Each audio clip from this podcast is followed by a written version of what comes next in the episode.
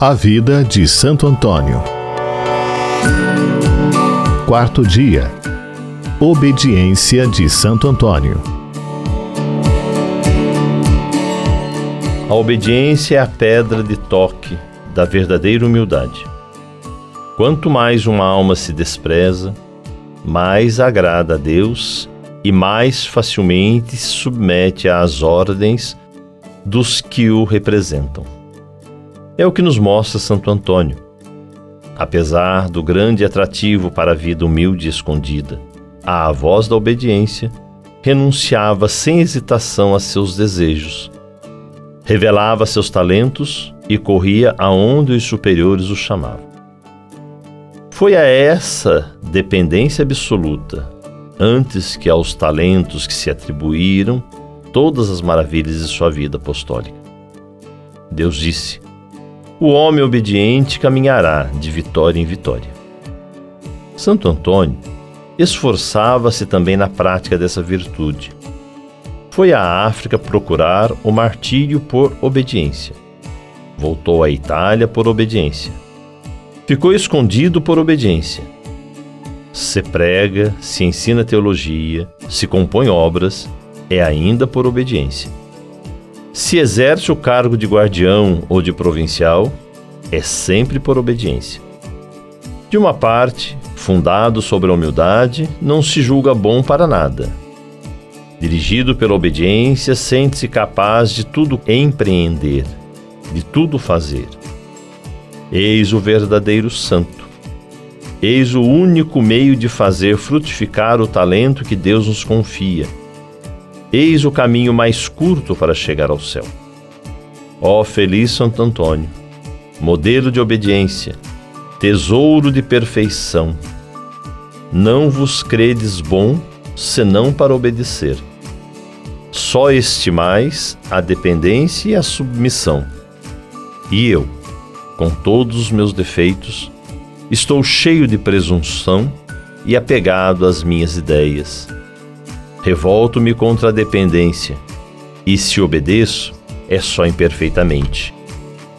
Quanto tempo perdido! A quantos prazeres me entreguei inutilmente, sem proveito para os outros, sem sucesso para mim, porque minhas ações não eram dirigidas pela obediência. Exemplo de Santo Antônio Achava-se um dia Santo Antônio na cidade de Rimini, na Romanha, procurando um meio de levar a Deus às multidões que as paixões desgarravam. Implorou a proteção do Criador e fez sinal ao povo para segui-lo à praia e conduziu-o à embocadura do rio Marétia. Aí, voltando-se para o Adriático, clamou em alta voz: Peixes dos rios, peixes do mar, ouvi. Quero anunciar-vos a palavra de Deus, uma vez que os heréticos recusam ouvi-la. À sua voz as ondas agitaram-se, inúmeras tribos desses habitantes que povoam o mar correram para aquele que os tinha chamado. Meus irmãos peixes, disse-lhes o taumaturgo, deveis ao Criador um reconhecimento sem medida foi ele que vos deu essa casa, nas profundezas das águas, para refúgio na tempestade. Deu-vos nadadeiras para irdes onde quiserdes, e vos forneceu a comida de cada dia. Criando-vos, ordenou crescerdes e multiplicar-vos, e abençoou-vos. No dilúvio universal, enquanto os outros animais pereciam nas águas, conservou-vos.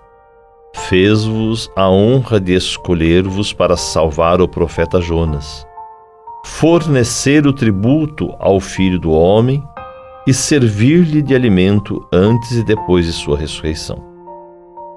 Louvai e bendizei ao Senhor que vos favoreceu entre todos os seres da criação Atentos, como se fossem dotados de inteligência, os peixes testemunhavam por movimentos que tinham prazer em ouvir o santo e queria dar a Deus o mudo tributo de suas adorações. Vede, exclamou Santo Antônio, voltando-se para os heréticos.